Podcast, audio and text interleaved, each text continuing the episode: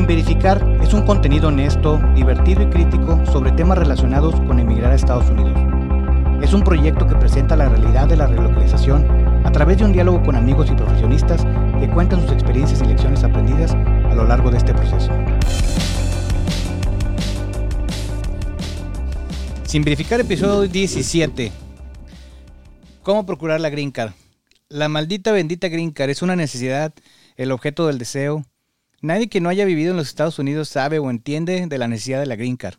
Las personas que ya decidieron que quieren quedarse a vivir aquí en este país necesariamente ocupan procurar una green card. Es fácil, es barato, ¿qué ocupo?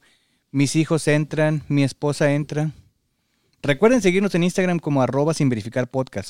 Como siempre agradecemos el apoyo de todos los episodios, a crecer la cuenta de Instagram.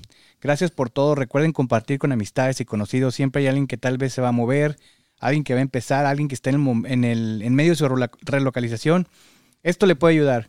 Si usted ya tiene muchos años en los Estados Unidos, pues también recomiéndelo a sus amigos y conocidos para nosotros crecer y para que ustedes se recuerden aquellos tiempos donde ustedes pensaban que sabían y resultó que no sabían tanto. Aparte también es para como para recapitular todo lo que ha aprendido y todo lo que ha avanzado en este país. En esta ocasión es la primera vez que contamos con la visita de dos personas al mismo tiempo, porque quisimos abordar el, tema de la Green Card. Y quiero aclarar desde el principio, esto va basado en la experiencia de estas dos personas, lo que pasaron ellos, lo que han leído, lo que han platicado con otras personas. Como siempre aclaramos, no somos expertos, utilicen esto como una guía. Es un episodio muy solicitado y vamos a tratar de resolver las dudas que nos han llegado.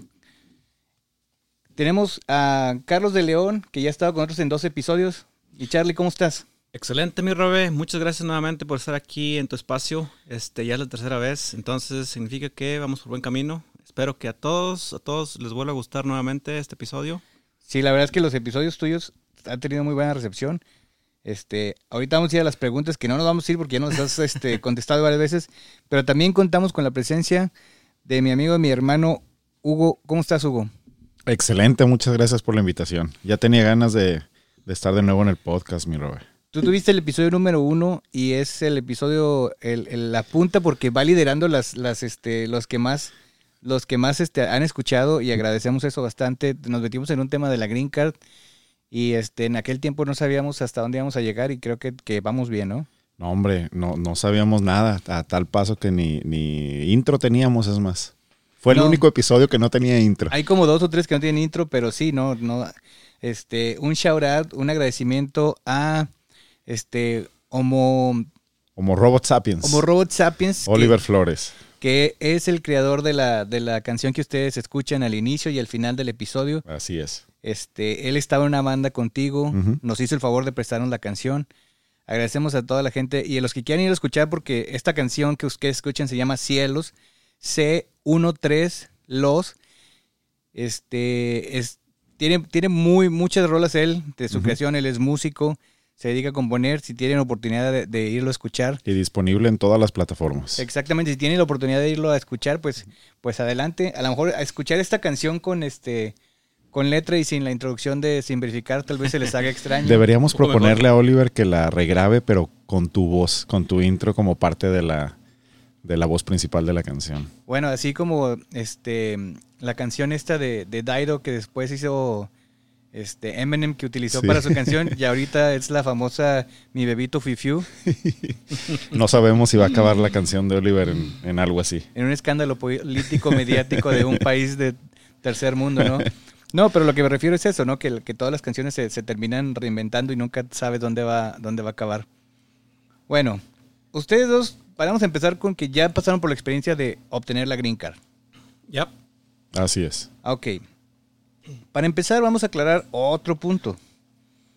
Este contenido, pues, tal vez se ha enfocado mucho a las personas profesionales, a las personas que vienen con una empresa, están trabajando para esa empresa y de esa manera se procuran la green card. Entiendo que ha de haber otras formas de obtener tu green card, pero en, esta, en estos episodios, porque vamos a tratar de, de extenderlo para que se entienda de mejor forma. Y aparte me voy de vacaciones, entonces ocupo... Este, Más que nada. Más detalles. Mantenerlos en suspenso por varias semanas. Bueno. Este, pero tratar de explicarlo lo mejor que podamos la experiencia de ustedes. Ujú. Ok.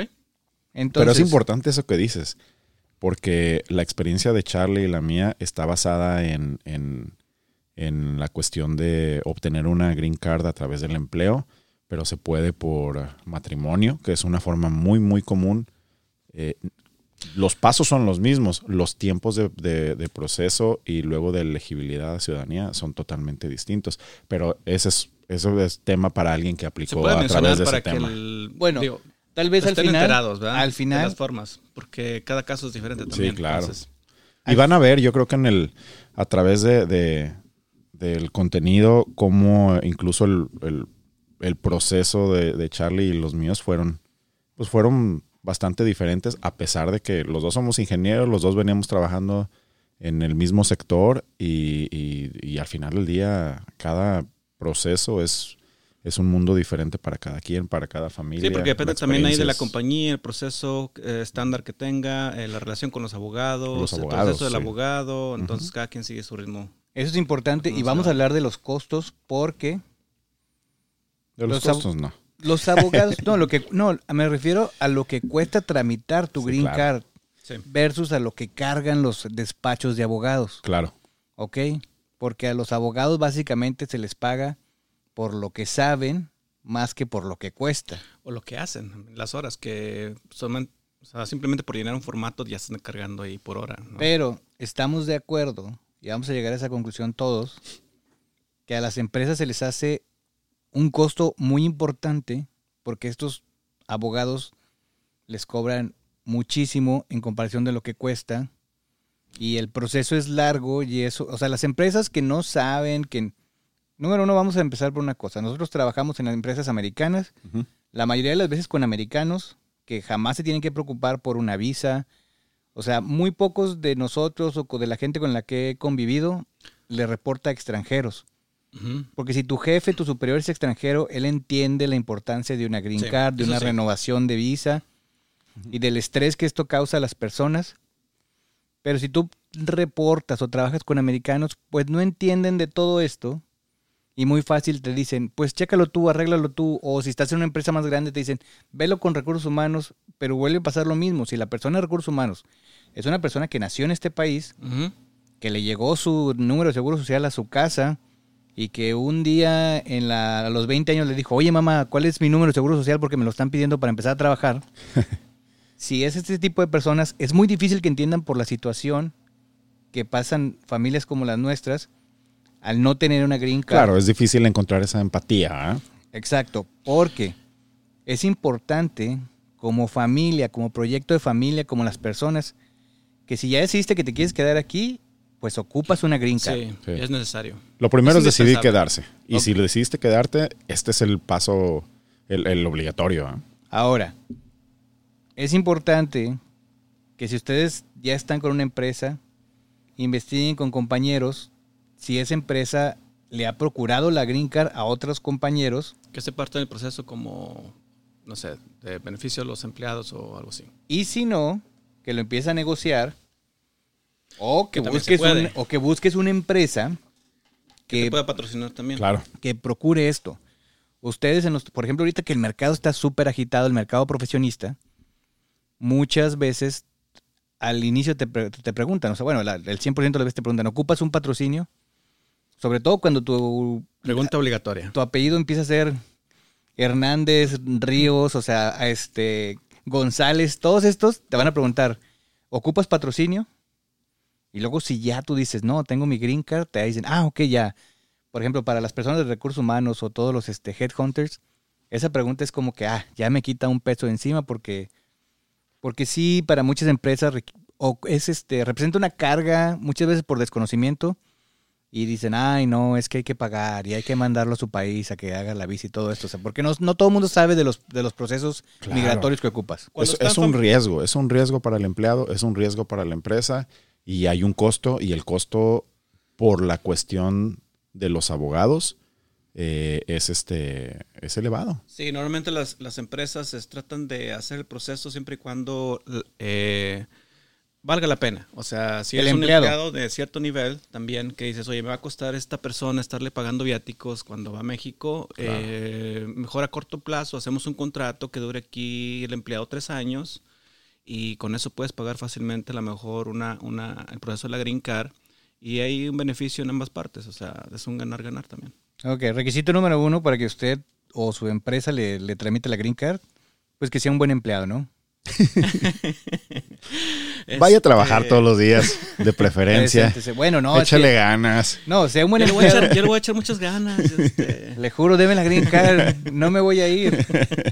Bueno, también nos vamos a meter un poquito en que hay muchas empresas que dicen, sí te la procuro, sí te la voy a tramitar, pero una vez que la obtengas, te tienes que quedar aquí cierto tiempo, o sea, laborando para la empresa, porque si te vas antes, me tienes que regresar. Claro. Normalmente a nadie se la dan este, o se la, se la autorizan al empezar con la compañía. O sea, tú tienes que demostrar que es un buen empleado al menos un año. Sí trabajando y con no. ellos. Pero la- sí y no. Bueno, yo lo, yo lo negocié, estoy Claro, diciendo, pero claro. la mayoría de las veces eh, se tiene que hacer de esa manera, porque la compañía no va, no va a confiar en alguien. Si le vamos a pagar este, todo el proceso y luego este a lo mejor pues Sí. no pela Un chango en un algadas. chango en Y, nalgadas, y yo ¿ah? estoy de acuerdo con Charlie. Creo que la mayoría de las empresas y sobre todo las transnacionales que están acostumbradas a traer muchos eh, foráneos, muchos extranjeros profesionistas a Estados Unidos, y, y fue tu caso, eh, vienen con, con- con esos términos, ya, ya que son, son generales, independientemente de la nacionalidad, bla, bla, bla. En mi caso yo fui muy suertudo. Yo, yo llegué a una empresa americana mediana, pero yo desde que venía, yo venía con el, en el contrato firmado que me iban a hacer sponsorship hasta la, hasta la ciudadanía. Entonces, te digo, es un caso muy, muy, muy, que, que ya no me, no he conocido de alguien más, pero como dice Charlie, o sea, no, no es algo que te, que te pongan en la carta oferta en cuanto llegas a Estados No. Unidos. En mi caso, pues sí, fui muy, En mi fui caso, muy yo sí- ¿Pero fue porque tú lo solicitaste o porque la empresa lo ofrecía? La empresa me lo incluyó en la, en la oferta de trabajo. Y en mi caso yo tuve que negociarla cuando me cambié de trabajo. O sea, era- ese era mi requisito Claro. para poder cambiarme de trabajo. Para poder este empezar con esa empresa, Sí. era algo que tú ocupabas que te ofre- en, lo tuvieran en tu oferta. Así es. Pero hay que aclarar una cosa. Esta empresa, como ya explicaste en el episodio anterior que estuviste, ya te conocía.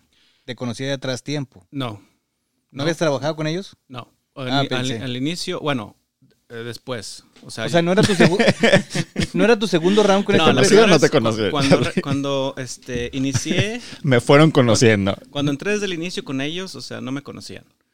Eh, y ahí ¿Aquí en estuvo- Estados Unidos no te conocían? No. Ah, Ok. O sea, la Hasta me dieron un badge con mi nombre porque no Ah, me conocían y mi foto. Exacto, pero yo la negocié con ellos. Le dije, yo me voy a cambiar de trabajo si tú me das el sponsorship para la Green Card. No sabían qué onda porque a lo mejor no estaban familiarizados con el, con el proceso y el costo tampoco. Entonces ahí hubo como que un, un estira y afloja y la, y la tuvimos que negociar para, la- para que las, ah, las dos partes ganaran, pues.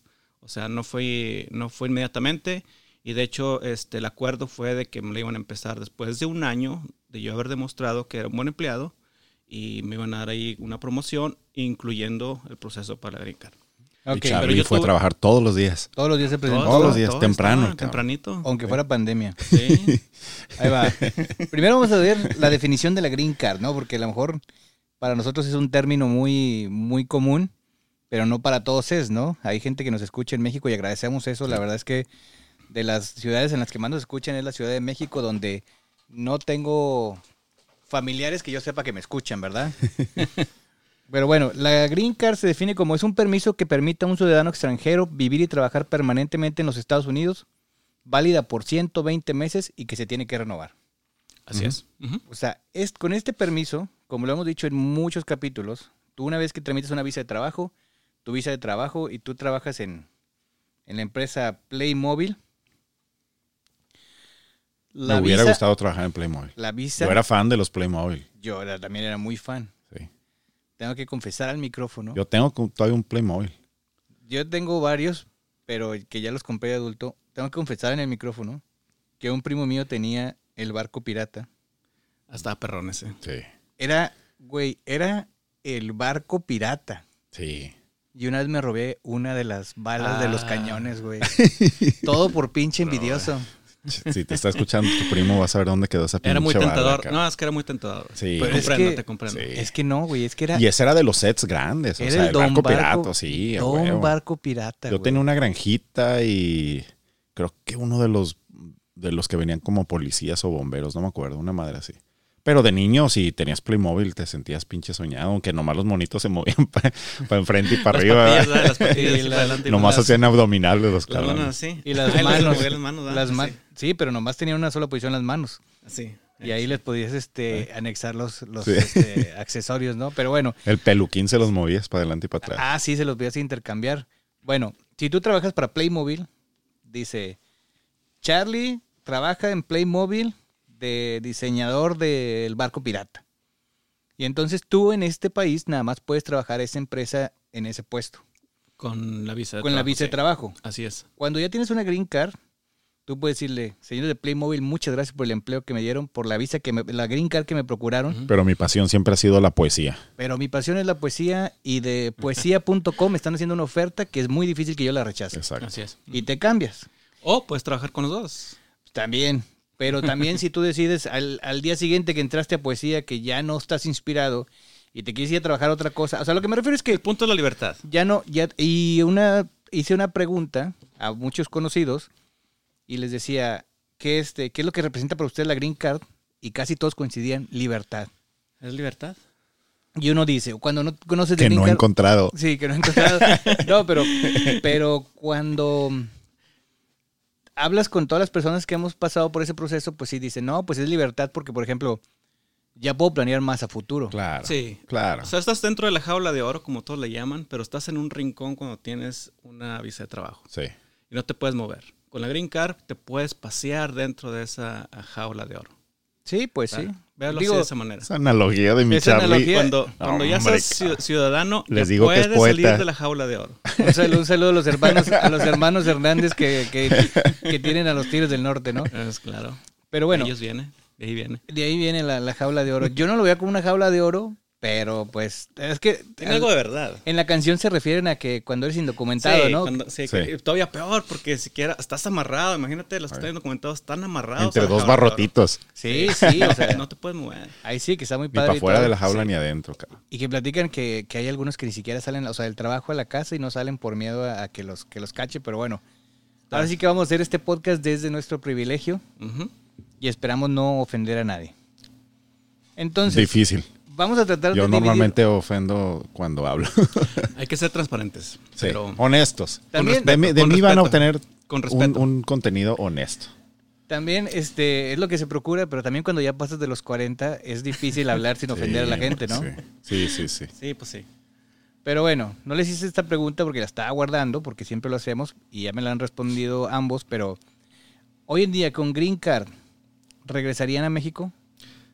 Yo no, todavía. Pero en un futuro probablemente sí. Pero no lo sé. Pero estamos hablando de, de a, a Sí, a lo mejor para retiro. No, para. mediano largo plazo. Sí, exacto. ¿Tú? Muy largo plazo. Muy largo plazo. Sí, no, no. Eh, igual que Charlie, eh, la vida de nuestras hijas es realmente aquí en Estados Unidos. Si quiero estar cerca de mis hijas, verlas crecer, eh, voy a tener que estar aquí. Ellas no hay una manera en la que, en la que se vayan a ir a, a- a vivir a México. Para nosotros es eh, realmente estar aquí y ya tal vez en, la- en edad de retiro podamos regresar a México. A mí me gustaría, en la edad de retiro yo creo que, yo creo que sí, pero no me veo en los siguientes 10, 15 años de ninguna manera moviéndome de, de este país. Igualmente de la misma manera, más o menos. Coincido con, con Hugo. Sí, sí, no, me, me parece correcto porque pues también se sufre mucho por la Green Card. y como para que la obtengas y digas ya me voy, o sea, Sí. claro, puede haber muchas circunstancias. No, pero Claro. las circunstancias cambian drásticamente ya cuando estás en el retiro, Sí. cuando estás como empleado y viendo por tu familia y sacar de familia adelante y también Claro. tú crecer profesionalmente. O sea, es una herramienta para, para llegar Claro. a ese, a ese escalón. Ahora, ¿no? es una... eh, al final del día, una cosa es lo que quieres, una cosa es lo que planeas y, y una cosa muy diferente es lo que te tira la vida. Entonces, creo que los dos estamos de acuerdo en que de momento no nos queremos ir. en el corto plazo tampoco, al mediano tampoco, pero no sabes qué bolas te va- de béisbol te vaya a aventar la vida. Sí, si viene una curva en la que no hay de otra, pues no hay de otra, cara. Sí, no, no, no. O sea, yo, yo ahí sí totalmente que coincido con, con los dos porque digo, ok, no me quiero ir, pero no sabes lo Claro. que la vida te pueda presentar. Ahora, con la Green Card hay una flexibilidad increíble que te permite, si quieres, quedarte aquí. Incluso con una de las bolas más difíciles que te puede aventar como pitcher, que es la vida, si quieres te puedes quedar. Tal vez tengas que reinventarte, tal vez tengas que hacer o trabajar o, vivir de maneras que a lo mejor no habías imaginado, pero al final del día, como residente permanente, si quieres te puedes quedar a lo mejor tú piensas, bueno, bata- batallo un poco menos si me regreso a México. Pero al final del día, la Green Card te da esa flexibilidad de que si algo llega a pasar, algo malo económicamente, personalmente, al final del día eh, eres, un residente permanente y puedes reiniciar tu vida aquí. El restart lo puedes hacer aquí si quieres. Una cosa que es importante decir en lo que estuve investigando de la Green Card es que lo que el gobierno busca en los candidatos que les van ellos a otorgar la Green Card es tratar de escoger los que no van a representar una carga al sistema. Claro, claro. Pues sí, por eso está también el proceso bien largo, o sea, de selección, es como un proceso de selección y luego ya la aceptación y luego ya ahora sí la aplicación, ¿no? Ahora, al día de hoy, a muchos mexicanos que han llegado acá profesionistas, como ustedes, como su caso, como el mío, yo no he conocido a una persona que se la rechacen. Ah, yo tampoco. No, ni yo. Conocí a uno que no se le habían autorizado, pero al parecer ayer me dijo que to- todo va viento en popa, entonces ya, ya, ya. Y este, celebraremos de manera adecuada. Y en su momento se celebrará, pero este, pero sí, este. No, yo era el- tampoco. Era el único caso que yo decía, ah, ese no, no, no ha sido autorizado aún. Normalmente cuando ya cumple los requisitos es muy difícil que... Por, por eso están los abogados también. O sea, son los que te ahí te, te van más o menos guiando. Dices, ok, ya tienes esto, ya tienes cinco años viviendo en Estados Unidos, ya tienes este dos años trabajando con la compañía, etcétera, etcétera, tu salario es este. O sea, Pero, To- todo sí, eso. Sí, sí, sí. Y al final del día, eh, desde el punto de vista del Uncle Sam, totalmente de acuerdo. Si le vas a dar una, una residencia permanente a alguien, tiene que ser alguien al que no te represente una carga fiscal. No, tú no quieres traer gente a la que vayas a tener que, que dar este Social Security. dar manutención Y- porque... y- ah, exacto, exacto. Sí, y la mayoría de los profesionistas, y, y al- y creo que nosotros somos la prueba de ello, todos los que conocemos se las han otorgado y todos, todos estamos al corriente con impuestos, con, con, con todos los compromisos que, que No tenemos tan con el gobierno. Ah, no, sí. No, sé. bueno, o sea, es, es la realidad. De, de alguna manera u otra, es, es gente que, que le, eh, que le regresa a la economía y que al final del día eh, consume y que y lo hace de manera legal pagando todos los impuestos que se deben pagar. Esa manera de, de mantener activa la economía se logra con, con ese tipo de, de sistemas de inmigración. Sí, yo creo que checan todo, hasta posiblemente mm, tu credit score para ver qué tantas deudas en tarjetas de crédito tienes, porque es un sistema basado en el consumo, ¿no? Así es. Aquí en Estados Unidos así es.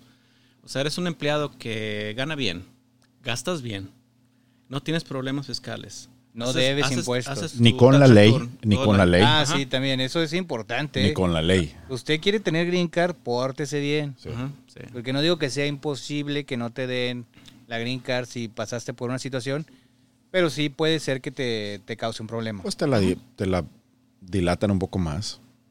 Sí, se tarda un poco más. o a lo mejor te digo, habrá un caso donde la, la rechacen, que no me ha tocado. No he escuchado yo tampoco.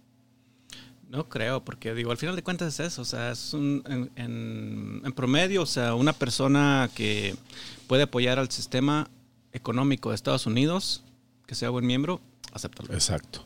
A lo mejor me junto con puro no delincuente. También en la otra, compadre. Has, has sabido elegir bien a tus amistades, como el Charlie y a mí.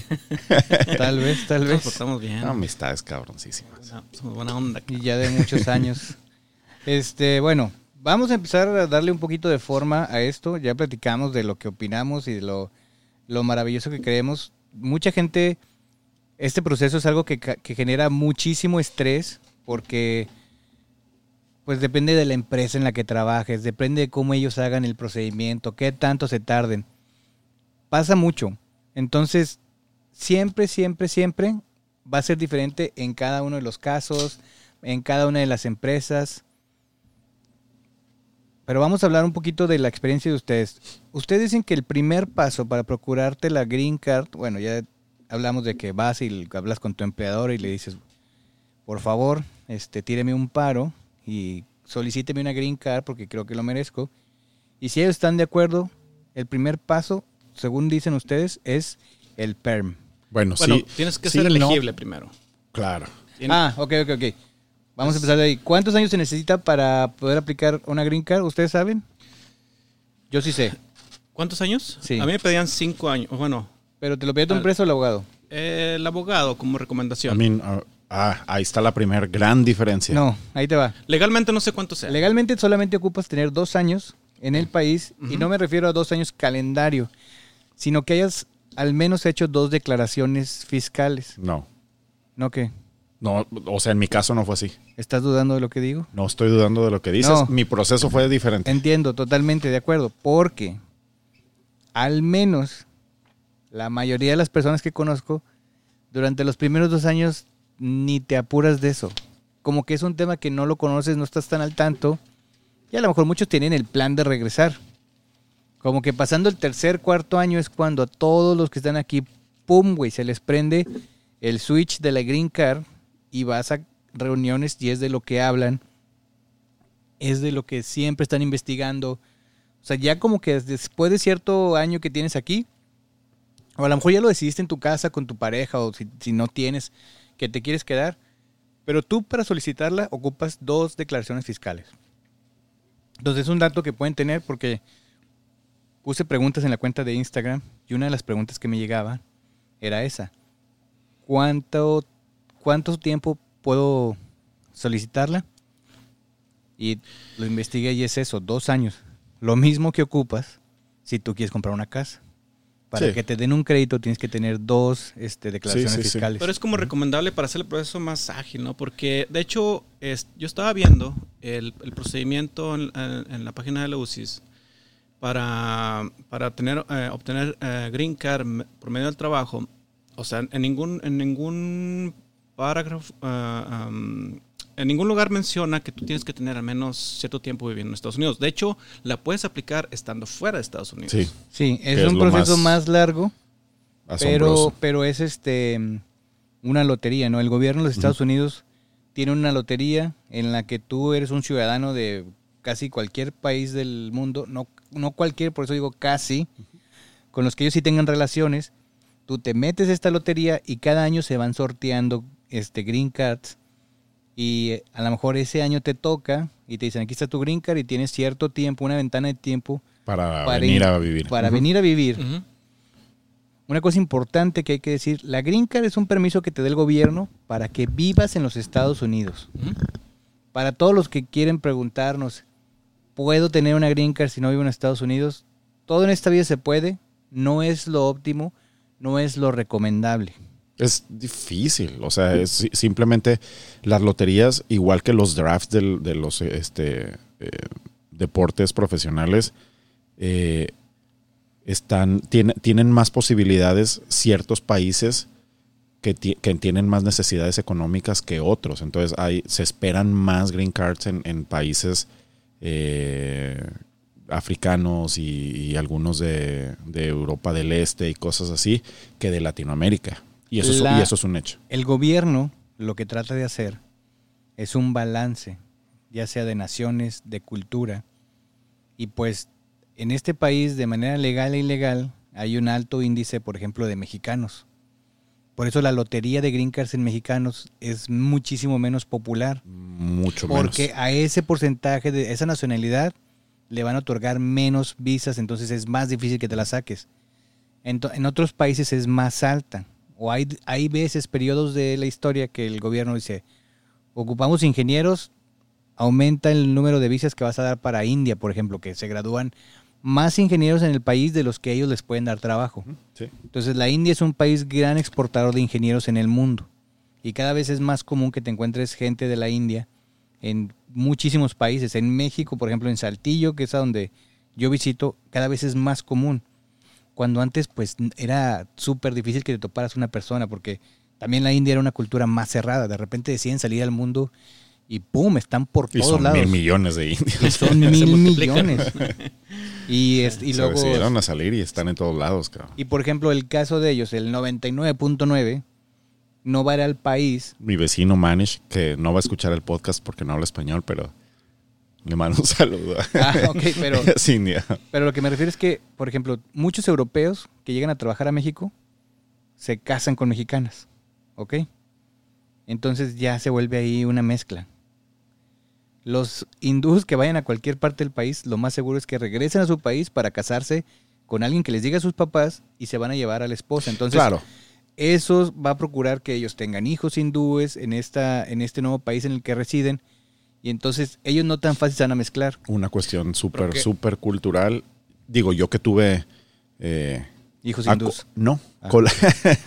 que no que yo sepa. Colaboradores eh, hindús eh, y todavía me, me- me llevo muy bien con ellos. Todos han regresado a la India porque sus papás hicieron un matchmaking process para, para encontrarles una esposa. Y regresan a Estados Unidos con su nueva esposa. Pero solamente he conocido, desde, desde que vivo en Estados Unidos, en 10 años solamente he conocido el caso de un hindú que se casó con una persona americana. Debe haber muchos, debe haber cientos, debe haber miles. Y el- esos Pero- papás ya no le hablan. No, tal vez, tal vez, sí, sí, sí.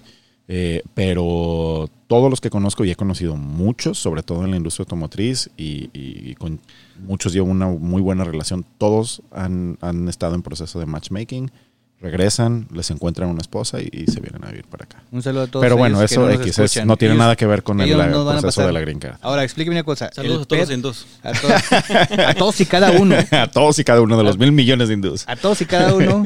Y el que sal- quiera saber un poquito más del matchmaking process, había un, un, Un documental en un documental Netflix. en Netflix. Sí, sí, Sí, sí. sí. Véanlo, es bueno y es, y, y es, es verídico. Match- matchmaker A se toda, la, llama. a toda la familia. Patel este, que nos está escuchando. Saludo. Patel son como, como López. Juan Lo- así. O Juan Pérez, algo Hernández, así. sí. Bueno, eh, te- ya no quiero hacer otro comentario de los hindús, pero nomás para que sepan, este, si ustedes no creen en los horóscopos como yo, Más o menos. si fueran hindús, solamente cuando me conviene, ¿no? Si fueran hindús, güey, para casarte con tu match, Ah, claro, es uno, Tiene- es uno de los procesos. Así como en la que- Green Card hay tres procesos. tiene que coincidir Matchmaking, hay un desmadre ahí ¿El con los horóscopos. tu horóscopo, güey. Ay. Tu Tiene que carta ser match. astral tiene que ser ¿Pero por match. qué match? O Wow. sea, ah, match de... Ok. Sí, Pero o no, sea- tiene, no tiene que ser el mismo, ¿ah? Sí, o sea, si No, tu, si no, tu no, carta no. astral Sí. Pero sí, tiene sí, que no es afín a la carta astral de ella, disaster, Sí. disaster. Pero bueno, aprovechando que mandamos, Oye, no sabía eso, ¿eh? Acabo de aprender Sí. algo nuevo. Sí. Gracias, imagínate, güey, o sea, Está yo, interesante, pero tiene sentido, ¿eh? que por mi fecha de nacimiento, Sí. mi caballero del zodiaco, güey, es el que tiene más, más, más, o sea, es el más tonto de todos, güey. Yo nunca vi los caballeros del zodiaco, pero ya todo el mundo me ha dicho, güey, el de Pisces, güey, no, una basura. Ni veas los caballeros Sí. del Zodiaco. Sí, no, me dijo, no. Mira, yo soy Virgo y acá mi compadre creo que también es Virgo, Libra, ¿no? Libra. Ah, Libra, ok. Entonces, los Virgos con otro Virgo, no, güey. También. Entonces, sí, hay que bus- Sí, creo más o menos en eso. güey. Ah, güey, yo no creo, pero bueno, respeto todas las creencias. Yo no Tiene creo. sentido, pero...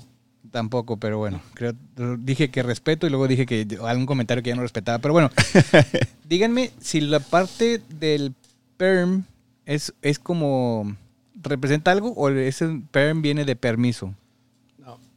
Mm, no sé si es un acrónimo. No sé si, Es- si realmente PERM tiene un significado o no. Tiene un certificado, es la Pero los abogados eh, te lo manejan tal cual y de hecho el formato, la página del US USCIS te lo maneja como así, como PERM. Ya, ya no sé en los detalles si tiene un significado o no. Yo lo, había, yo lo había visto ahí por ahí en un correo que mandó el, el- el abogado de migración, pero sí tiene su... Es como la prevalidación electrónica para la aplicación a través del O empleo. sea, sí, sí significa Sí, algo. tiene un, tiene un significado. Ah, ok. Ah, ok, yo pensé que nomás era el, corto de... No, sí tiene un significado. Ahorita lo vamos a googlear y- para informarles bien. Aquí no se van a quedar nadie con la duda. Sí, yo inventé gente preparada y que sabía, Sí. pero bueno.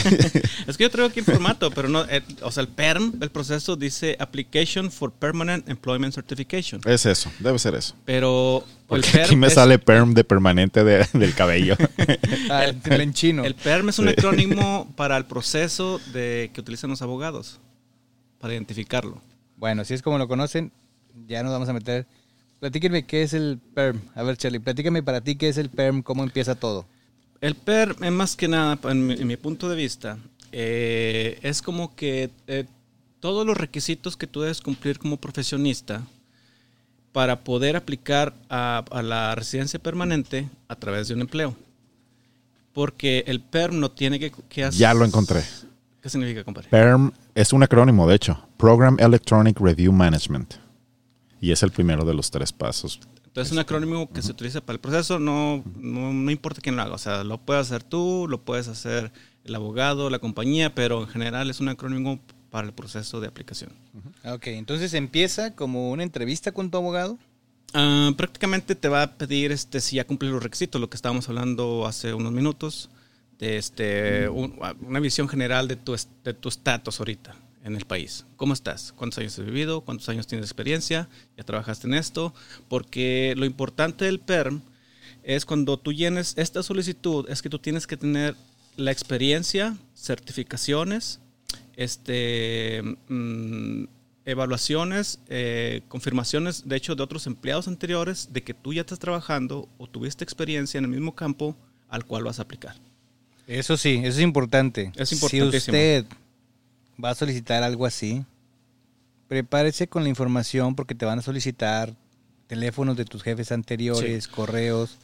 Si usted salió mal con alguno, pues vaya mandándole algún regalito o algo porque no vayan a hablar mal de usted. Exacto. De hecho, eh, tienes que haber quedado bien con tu- tus empleados anteriores porque a mí me pidieron, por ejemplo, cartas este, de certificación de la de recursos humanos o de mi jefe anterior en los últimos dos trabajos donde yo trabajé como, digamos, yo soy ingeniero en, en poliuretano.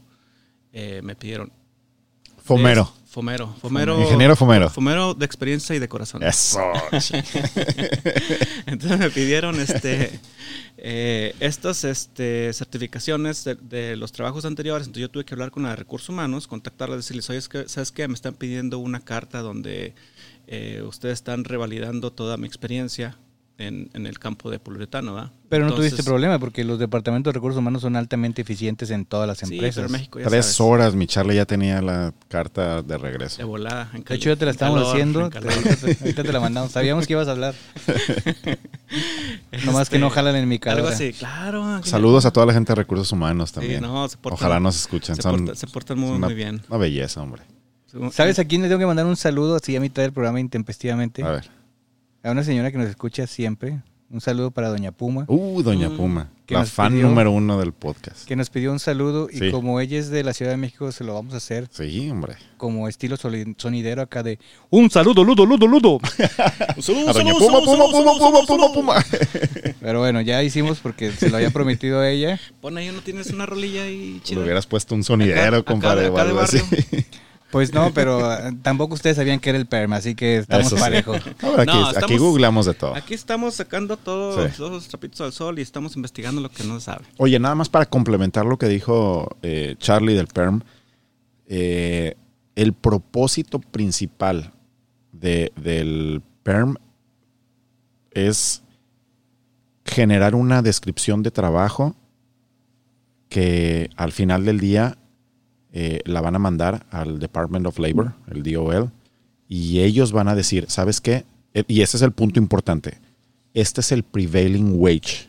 Este es el salario que esa posición debe ganar. Punto. Eso, es, eso es realmente para lo que importa. Al final del día, todo, todos los trámites de hablar con el abogado, de pedirte documentación, en mi caso hicieron eh, homologación de, de, de los este de los estudios académicos, de, de certificados, de equivalencia de, de grado, bla, bla, bla, bla. Eh, todo eso al final del día es para decir, esta es la descripción de trabajo, este es el puesto, este es el título, y ahora sí, Department of Labor, dime, este puesto en Estados Unidos cuánto debe ganar en esta área, en ese tipo de industria. Y el Department of Labor manda, bueno, no manda, eh, electrónicamente dice, esta es la cifra.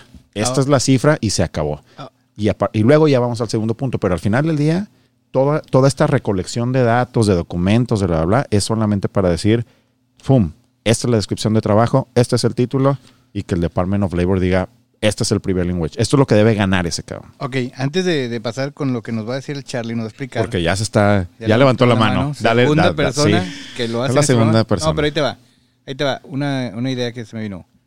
Es importante decir que lo que está diciendo tu empresa al solicitar una green card para ti, es decir, esta persona ocupa un permiso permanente porque yo considero que es un buen miembro y lo que el gobierno le va a pedir es, a ver, demuéstrame que esta persona es bu- buena o tan buena como otra persona que Claro. ya nació aquí Claro. o que, o sea, ¿por qué esta persona lo sí lo quieres tener cuando pudieras tener a otro nacional? Sí, ¿Ok? sí, sí, sí.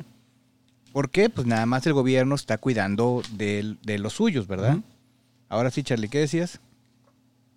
Ya no Este, quiso hablar. no, Levantó estoy- la mano y ya no quiere hablar. Iba a hacer un paréntesis aquí cuando estaba hablando Hugo sobre eso, lo del, del pre-validation wage.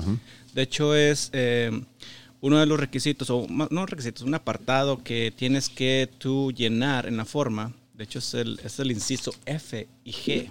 Eso. El inciso F es el prevailing wage information Prevailing wage. Ujú. y el, el wage offer information que tú tienes que proporcionar. Y esto todo, el PERM se lleva entre la compañía y el abogado que va a ayudar a la compañía con el departamento de, el Department of Labor o la Secretaría del Trabajo. Eh, nadie Exacto. más. Ahí todavía no entra la UCIS ni nada de eso. Nada de migración, Ah, nada, nada. Esto Ni el empleado. Se supone que ni empleado. el empleado. Pero la mayoría de las veces está involucrado, la Es- verdad. En mi caso, en el de Charlie, sabemos que hem- hemos estado involucrado en, en el llenado del PERM, cuando en teoría y la regla es que es, es el, debe ser ajeno al, al empleado. Ahora voy a mencionar, este, antes de que continúes, mi Robe, el formato este que yo bajé de internet para que sepan todo lo que estamos hablando. Ustedes pueden descargar y el, el- el formato con todos los requisitos es un formato de 14 hojas. Y el formato es... Por el- eso le pagan a los abogados. Exactamente. A, Porque a la séptima hoja ya te, ya te Sí, cansaste. no, no, no. El formato es el ETA o ETA Form el 9089 y se llama Application for Permanent Employment Certification. Ahí vienen todos los requisitos, todos los aportados, toda la información que debe de proveerse al abogado o a la compañía para que ellos puedan tramitar y solicitar el, el, el PERM con el departamento aquí, aquí ya es algo que yo estoy aprendiendo porque es uno de esos podcasts en los que, como el del embarazo, yo nunca estuve embarazado y yo tampoco pasé por este largo proceso. A ver si al final queda tiempo y explico cómo fue mi situación. No porque quiera ser el protagonista de este podcast, pero Pero al nomás final sí lo eres. para, para decirles por qué yo no, no tengo idea de todo lo que me están hablando. Entonces, este es el primer paso, el PERM. El PERM. Sí. Su empresa lo está tramitando con la Secretaría del Trabajo, Trabajo, americana y está diciendo, esta persona ocupa un... Quiero esta persona. Quiero quedarme con esta persona por Sí. un periodo largo. ¿Ok? Entonces, ¿por qué? ¿Cuánto tiempo se lleva esto? Eh, Eh, bueno, ahí es donde está también el el- el- la definición del sponsorship, porque la compañía es la que te va a hacer la petición al Departamento de Labor, que el que se va a encargar y él va a responder para traerse, digo, va a responder en, en parte, ¿no? ¿no? No totalmente, pero va a responder en que eh, él está avalando este, que te hagan el residente permanente. Bueno, hablando del, de, de lead time, eh, en teoría, el promedio es entre 3 y 4 meses cuando mandas todos los papeles y, los anexos y bla, bla, bla, la forma que explicó Charlie. eh, no se debe tardar más de 3 o 4 meses. En mi caso, fueron 4.5 meses, o sea, 4 meses y medio. Estuvo más o menos eh, de acuerdo con, con los tiempos promedios. Pero cuando te contestan, te contestan con eso que te expliqué. Este es el prevailing wage. Para eso que estás pidiendo, este es el prevailing wage. Y ya queda tu caso, tu número de caso ya no se va a mover. Ese va a ser tu número de caso hasta, hasta el final. Un punto muy importante que, diga, es nada más por información general, no, no que sea relevante para ti. Si por alguna razón ese prevailing wage resulta que es más alto de lo que tú estás ganando, porque a- a- a ti te contrataron como ingeniero de manufactura, ¿ok?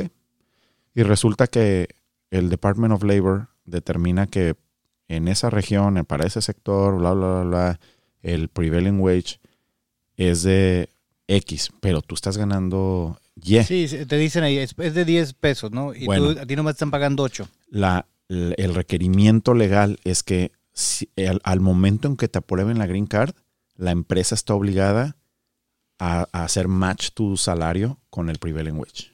Ah, ok. Ese es, No un, antes, sino en el momento en que, en que, en que te, te aprueben la green card, ellos están comprometidos a pagar eso. ese es un mitazo, pero un mito, no tienes una idea. Yo cuando llegué aquí, alguien me dijo, alguien, alguien mexicano, me dijo, ¿sí sabes que los mexicanos los pagan menos que a los americanos? No. Espérate, Sí existe. Bueno, espérame. Y yo dije, no digo que no sea. "Ah, ching-". que O no sea, haya pero, casos. pero la persona que me lo dijo lo hacía ver como si fuera Una regla general. un proceso así como racista, por decir, ¿no? Y, y yo me sacaba de donde decía, pues no, o sea, la verdad es que no lo creo. Pero eso es parte del mito. Porque, porque por ejemplo, te traen y te pagan, no sé, seis pesos. Pero te están pagando el DEPA o te están dando un carro. Pero eso no, no está entrando en esa compensación. No Y- puede. y luego cuando ya te dan la green card, te dicen, no, pues ya te tienes que ajustar a los 10 pesos que yo digo que vale esto. Entonces como esta persona decía, no, es que cuando te dan la green card ya te suben al sueldo igual que todos. Pues no necesariamente, te suben a lo que, a lo que la Lo que está en secretaría... el mercado. Lo de que hecho, hay, una, hay un paso donde el, la, la- la compañía tiene que entrar a ese sistema para revisar cuál es el, el sal- el salario promedio de la posición a la que tú vas a emplear a esta persona. Y le tienes que pagar eso. Sí, pero no es que los mexicanos les paguen menos, es simplemente de que es hay un ajuste con todo Sí. esto. O sea, el, el- el- el- el mercado, digo, los profesionistas foráneos normalmente pues cobran menos, no tienen idea de cuánto cobrar en realidad, en Claro, realidad hasta claro. que ya estás aquí, ya exploras las diferentes opciones y ya te das cuenta. Sí, yo la semana pasada me atreví a dar un número que decía, yo creo que cualquier persona o familia arriba de los 90 mil dólares al año para empezar es un buen sueldo, o sea, con el que puedes vivir. Y este y todo esto salió porque en alguna reunión con, con amigos, estábamos varios, pero que ya teníamos muchos años aquí. Y ahí estaba uno chavo que acababa de llegar, trabajaba en sistemas. Y entonces empezamos a platicar de lo que de lo que ganamos cuando llegamos aquí. Y entonces estoy hablando de personas que ya tenían 10 años aquí y lo decían. No, pues yo 70, yo 75. Yo así, o sea, sueldos de 75 no pasaba ninguno. Y ese chavo, no, pues yo me vine con 93. Y todos decíamos así que, ¡ay, güey! O sea, te viniste bien alto, pero... Estás soltero. No, 10 años. eh, exactamente. O sea, la inflación Sí, ya era sí. otra, el escenario Sí, era sí, sí. otro. Claro, Su posición, pues, es de las que están más, o sea, mejor, pagadas. pagadas. claro. Y le decíamos, no, porque él decía, ya tenía como un año Ahora aquí. tú decía, ponte a pensar y, y 70 antes a 90 ahorita no hay tanta diferencia en el poder Sí. adquisitivo, o Sí, sea, sí. no es así el- no, no es el cambio. No es el cambio. Sí, pero, pero, o sea, si te pones a, a decir de número a número, güey, pues sí. no, pero yo, yo estuve haciendo, de hecho, cálculos sobre la inflación desde que yo empecé a trabajar aquí en el 2012. porque Charlie más de ingeniero, su pasión es la economía. A ver, La compañía pa' la que con la que empecé normalmente, o las compañías normalmente te dan un 2-3% Sí. de incremento anual por parte de la inflación, pero a veces es más. De hecho, es casi siempre. Este año. Este año, el 9% año de pasado, o inflación. sea, se ha subido. y no, las empresas no están dando 8% y no están de dando- aumento. No. Claro que no. Entonces yo estaba haciendo ah, algunos cálculos rápidos ahí desde, desde el 2012, cuánto yo debería estar ganando si yo me hubiera quedado en la misma compañía desde que comencé hasta ahorita. Y no, no, no, no debería estar ganando lo mismo. O sea, yo estoy ganando más por- porque me empecé a mover. Claro. Y si no, estuviera frito. No, y espérate que empieces a hacer el cálculo, güey, que cuando tus hijas estén un poco más grandes, lo que ellas ocupan para darse la vida que pretenden, güey, no te va a alcanzar con la calculadora, güey. O sea, No, pues no. al rato que empiecen a, a- a vivir otro Al final de cuentas, vida, tú no vas a poder este, darle la vida normal de, económicamente a cuatro personas en tu familia. O sea, o sea, Pues por sueldo, un tiempo sueldo sí. no alcanza, a menos de que seas Y un sé, un perrito. CEO, güey. y un perrito. Por un tiempo sí, o un sea, por un tiempo sí, porque también con tu, tu familia va aument- o sea, el paso del tiempo, güey, van creciendo tus hijos y todo esto. Pues lo básico. Lo que ocupan son otras cosas. No, güey. yo, o sea, yo me refiero a, por ejemplo, ya lo que deseas, lo que tú quieres comprar, lo que tú quieres tener, yo no te voy a alcanzar a dar ese dinero para ti. O sea, Bueno, tú tienes pero que ya trabajar por tu parte. Tú fuiste el que propuso en este mismo podcast Ajá. que trabajaras en dos partes. ¿Sí? Entonces ahí tú mismo te das la respuesta. Consíguete otra chamba. A doblar turnos, mi Charlie. Oye, este. estamos llegando a la marca de los 50 minutos. Solamente hablamos del, de la preparación del PERM, que es nada más uno de los subpasos. Una vez, una vez que el Department of Labor contesta y te dice, este es el prevailing wage, la empresa tiene ahora que hacer un proceso de reclutamiento. Que no sé si quieras que empecemos a hablar de, de eso o no. Pero, No, pero, Nada más te digo, un- en 10 segundos te digo qué es. La empresa prácticamente pone tu posición eh, y la abre al mercado para que empiecen a aplicar todos los que quieran. Eh, y hay unas reglas para hacer eso y hay un tiempo de espera para hacer eso. Y, y es hasta que no se cierra este ciclo que realmente ya puedes enviar la aplicación final para que te, para que te aprueben eso. Y ese proceso es parte del PERM. Ujú. O sea, es parte de. Y es- no hemos es- hablado es- de eso. Es llenar la forma con el DOL y luego es hacer la, la- la- el posteo de tu posición. El, el objetivo de, es- de esta, de este paso es para... El departamento de, de Labor dice, ok, Espérame, Esto- espérame, espérame. Es que eso ya lo vamos a dejar para la próxima semana. Ok. Es que se nos fue el tiempo Bueno. mandando saludos a Oliver y a Doña Puma, al rancho del Retiro, Colombia, en cerca de Parras y Saltillo. En San Pedro las colonias. No, pero San bueno, Pedro las Col- así vamos a llama. seguirle, vamos a seguirle, pero o por lo pronto ahorita nos vamos a despedir. La verdad es que quiero agradecer Las despedidas duelen. que, hayan estado aquí esta Y semana. son tristes, compadre. Vamos a seguirle. Y les voy a pedir a todos que recuerden seguirnos en Instagram como arroba sin verificar podcast para que conozcan a nuestros invitados. Ahí los vamos a estar etiquetando. Algunos este, estamos repitiendo porque sus historias me parecen Porque relevantes. somos muy buenos. Y si alguien se quiere promover con algún tipo de episodio o algo que quieran platicar, por favor contáctenos. Lo podemos llevar a cabo. Recuerden que Sin Verificar es un podcast para todos los que emigraron a los Estados Unidos y los que lo piensan hacer. Gracias. Bye.